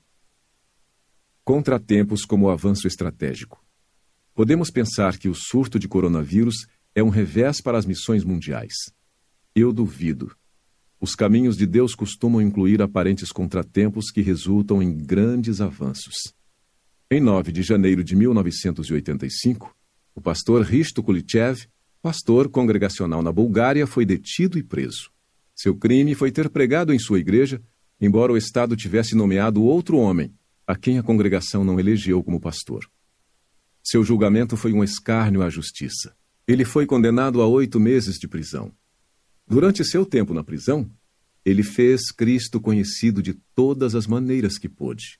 Quando saiu, ele escreveu: Tanto prisioneiros quanto carcereiros fizeram muitas perguntas, e por fim acabou que tivemos um ministério muito mais frutífero lá do que esperaríamos na igreja. Encerramento. Em nossos melhores momentos, por tua graça, não estamos dormindo no Getsemane. Estamos acordados e ouvindo a oração do teu filho. Ele sabe lá no fundo que deve sofrer, mas em sua perfeita humanidade ele clama: Se possível, passa de mim este cálice.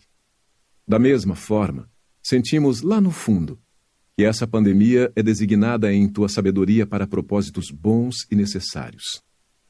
Nós também devemos sofrer. Teu filho era inocente, nós não somos. No entanto, em nossa humanidade menos do que perfeita, com ele também clamamos. Se possível, passa de nós este cálice. Faze rapidamente, ó Senhor, o trabalho doloroso, justo e misericordioso que resolvestes realizar. Não te demores em julgamento. Não demore a tua compaixão. Lembra-te dos pobres, ó Senhor, de acordo com a tua misericórdia. Não esqueças o grito dos aflitos. Conceda recuperação. Conceda uma cura Livra-nos, tuas pobres criaturas indefesas, dessas tristezas. Oramos. Mas não desperdices a nossa miséria e tristeza ao Senhor. Purifica o teu povo da preocupação impotente com o materialismo estéril e o entretenimento sem Cristo. Torna a isca de Satanás amarga em nossas bocas. Corta de nós as raízes e os restos do orgulho, do ódio e dos caminhos injustos. Concede-nos a capacidade de ficarmos indignados quando menosprezamos a tua glória. Abra os olhos do nosso coração para ver e saborear a beleza de Cristo. Inclina nossos corações à tua palavra, teu filho e teu caminho. Enche-nos com coragem compassiva e faze um nome para ti mesmo através do serviço do teu povo. Estende a tua mão em grande avivamento para o bem deste mundo que perece. E as terríveis palavras do Apocalipse não sejam proferidas nesta geração. Porém, não se arrependeram. Assim como feristes corpos, atinge agora as almas adormecidas. Proíba que eles permaneçam adormecidos nas trevas do orgulho e da descrença. Em tua grande misericórdia, fala a esses ossos. Viva! E alinha os corações e as vidas de milhões com o valor infinito de Jesus. Em nome de Jesus. Amém. Essa é uma produção de Pilgrim em parceria com a Companhia da Voz. Narração Valmir Nascimento.